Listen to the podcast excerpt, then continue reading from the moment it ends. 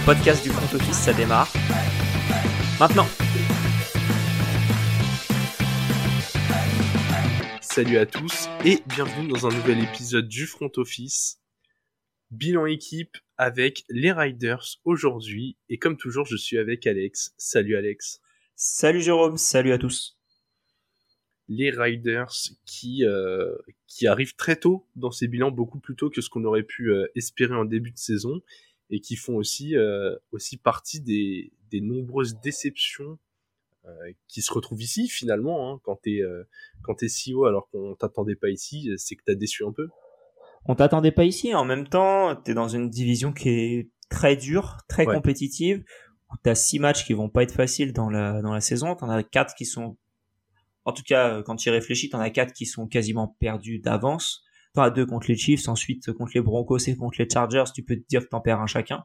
Ouais. enfin c'est donc t'as as déjà on va dire tu débarres déjà en 2-4 maximum. Euh, derrière faut faut rattraper le retard. Ça a malheureusement pour eux pas été fait.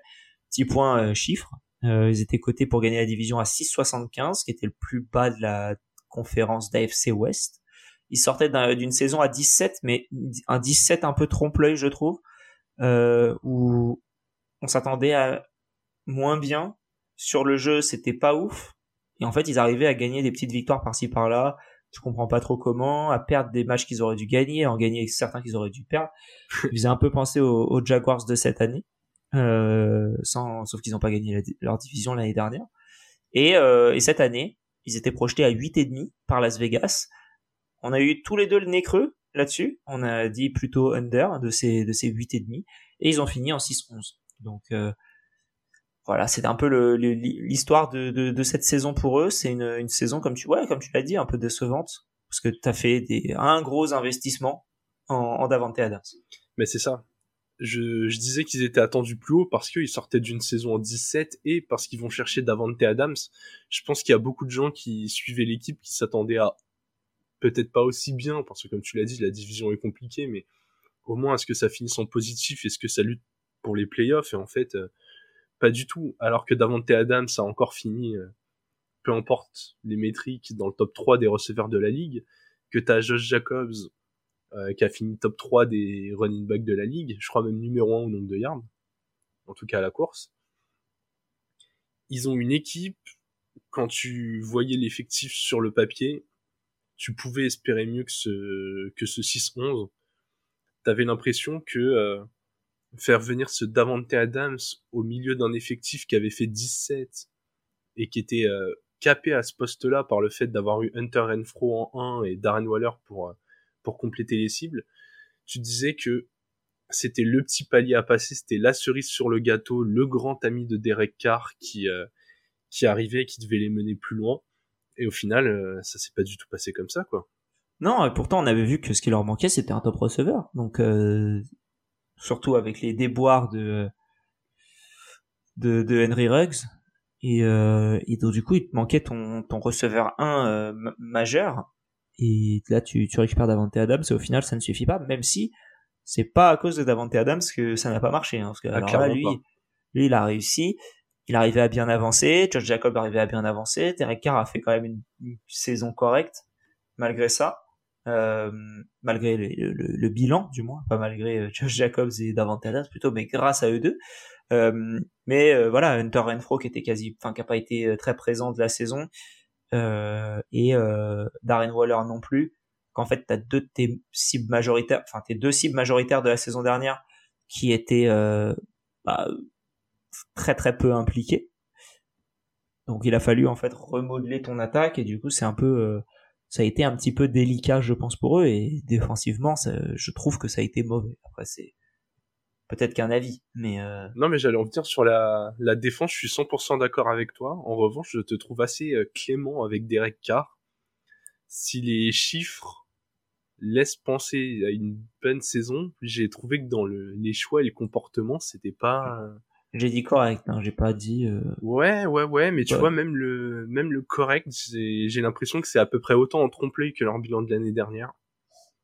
Tu vois, j'ai eu l'impression qu'il avait euh, un peu cette soupape de sécurité, euh, bah, un peu à la Stafford et que au final c'était parti euh, en couille complètement, mais mais ouais, clairement, je trouve que Davante Adams, il lui sauve un, bilan qui aurait été bien pauvre en réalisant des catchs incroyables. Et encore, Davante a eu quelques matchs compliqués parce que parce que Carr arrivait pas toujours à se connecter avec lui. C'est vrai. Mais après, tu vois, même les matchs où, où il a été très bon, euh, ou du moins où il a été bon, notre ami euh, Derek Carr, c'est pas les matchs non plus qui ont été euh, nécessairement gagnés euh, de manière héroïque. Après, quand il a été mauvais, c'est vrai que les matchs ont été ont été perdus. Mais j'ai pas la stat exacte du nombre de points encaissés, mais là, quand je regarde, ils ont perdu 24-19, ils ont perdu 29-23, 24-22. Quand même, quand ils gagnent, ils en prennent 23. En fait, ils ont pas, j'ai l'impression, il y a un match où ils ont encaissé le, en tout cas de, dans les dix premières, euh, dix premières journées pour eux. Seul match où ils encaissent moins de 20 points, c'est contre Denver, qui offensivement était nul. Ouais. Euh, ensuite, ils perdent 16-17 face aux Rams. Je crois que c'était en, en Thursday Night Football, c'est le, le match où ils perdent à la dernière, enfin, dans les dernières secondes, là, avec le drive de Baker Mayfield. Ils marquent 10, ils marquent 16 points, mais ils en encaissent enfin ils encaissent 17 points mais comme ils en mettent 16, euh, seulement bon bah, voilà c'est pas ouf mais ils ont quand même encaissé 17 points notamment un drive de dernière seconde quand ils gagnent ensuite leur euh, match contre les euh, je pense contre les Patriots euh, 30-24 donc tu perds encore 24 points. En fait ils ont il y a pas un match où ça a été très correct défensivement. Donc à partir de ce moment-là ça fait un peu l'effet inverse des Broncos où euh, attention hein, je dis pas ils ont lâché l'affaire parce que l'affaire a été lâchée très vite Notamment quand tu démarres en 0-3, ça n'aide absolument pas. Et euh, mais bon, c'est quand ta défense, tu sais qu'elle va pas suivre, t'as pas forcément envie de lâcher le ballon plus vite, quoi. T'as envie de rester sur le terrain le plus possible. Ouais, non, mais ça se comprend. Et, et pourtant, cette défense a présenté des atouts. Il y a un Max Crosby qui a fait une saison encore euh, excellente. Ouais. Tant statistiquement que dans le comportement, c'était un vrai leader.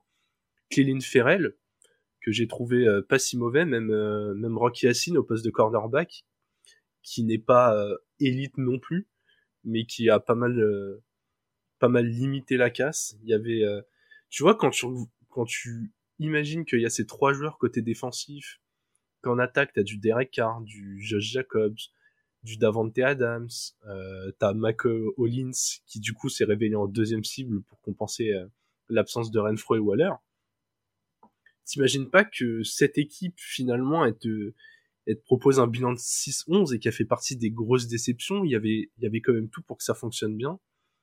Petit mot sur le coaching, hein, je pense, qui a été. Ouais, euh, bah, le coaching a été cata. J'avais même oublié qu'il avait été si nul en. Alors attends, le coach c'est Josh McDaniels, ouais. l'ancien, euh, c'est l'ancien offensive coordinateur des Pats. Euh, ouais, ça n'a pas été ouf du tout, hein. vraiment. Euh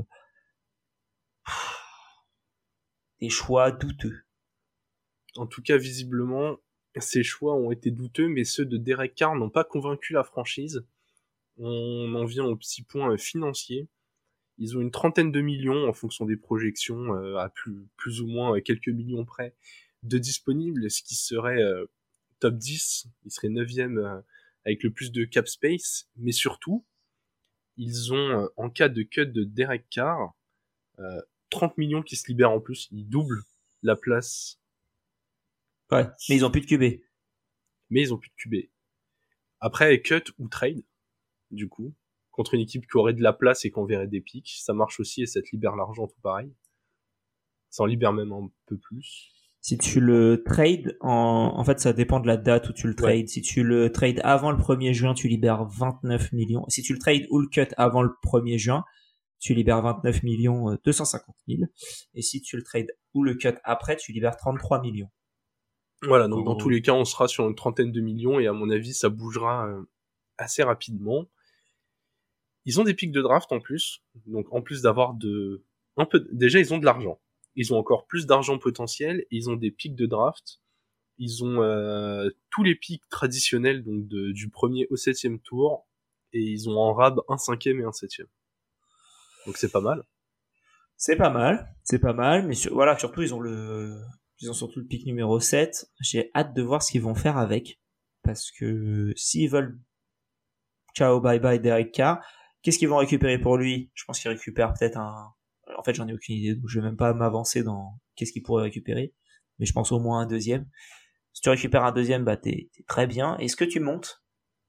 En fait, c'est toujours la question, hein. c'est qui va monter en 1 pour prendre Bryce Young? Donc euh, les, les, Riders, ils sont en les Riders ils sont à, comment dire à portée, je pense, du numéro 1. Surtout si euh, Davante Adams dit euh, s'il y a plus Derek Carr, je veux plus être là, ils peuvent récupérer encore des, des assets pour lui. Et si c'est le cas, euh, ça, ça, va être intéressant de voir s'ils si, veulent monter.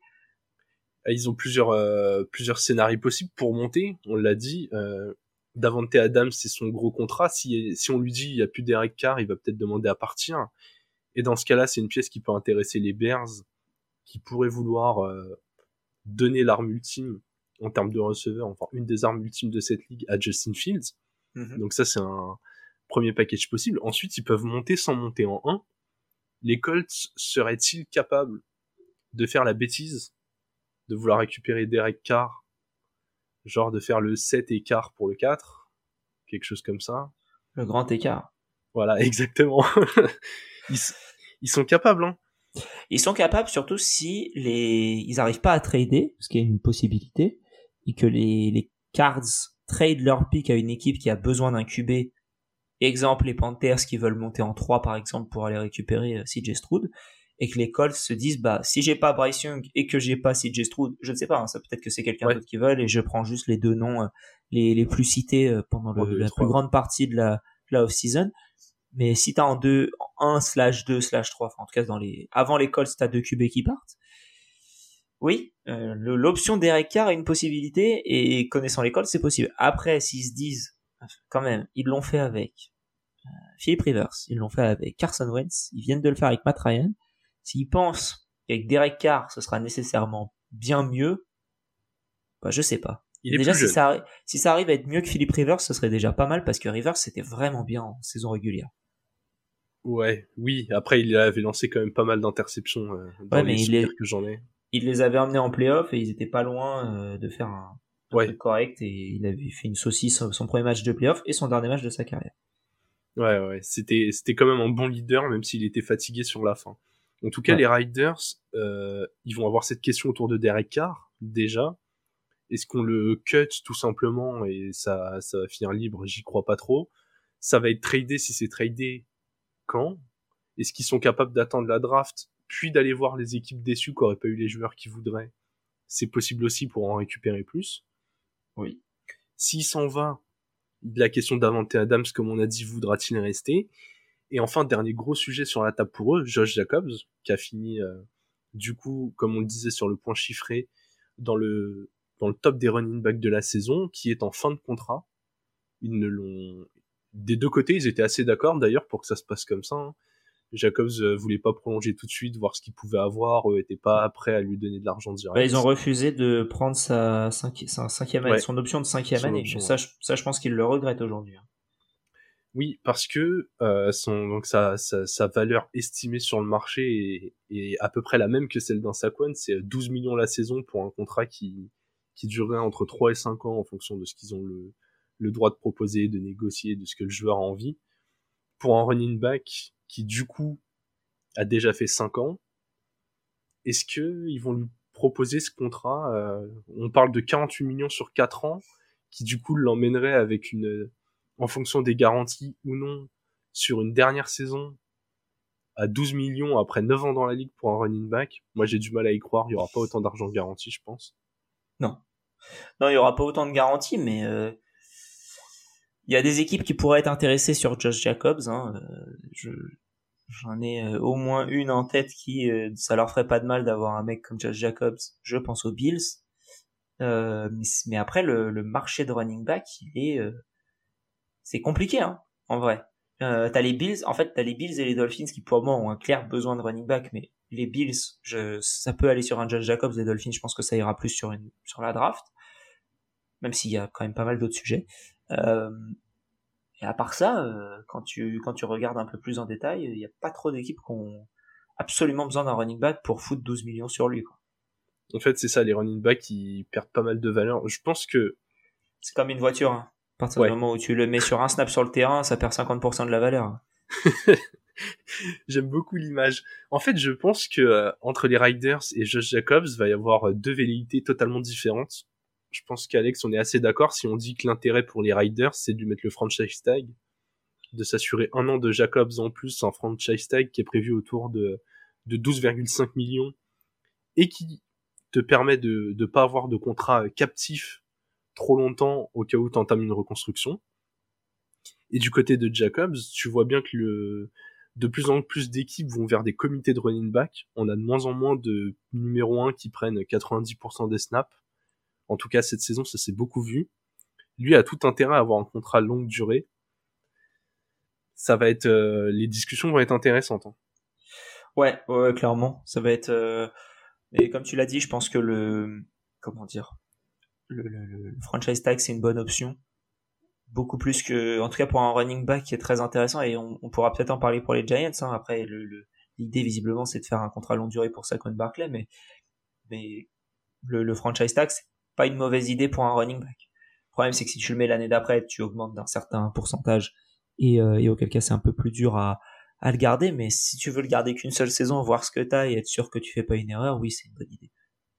En tout cas, je vais te proposer un dernier scénario pour Josh Jacobs. A-t-il un intérêt pour avoir un contrat longue durée à sacrifier un peu d'argent, par exemple, à prendre 4 ans 30 millions, ça lui fait 7,5 l'année, et il s'assure avec les Riders de garantir 25 millions Je pense qu'il prendra plus ailleurs.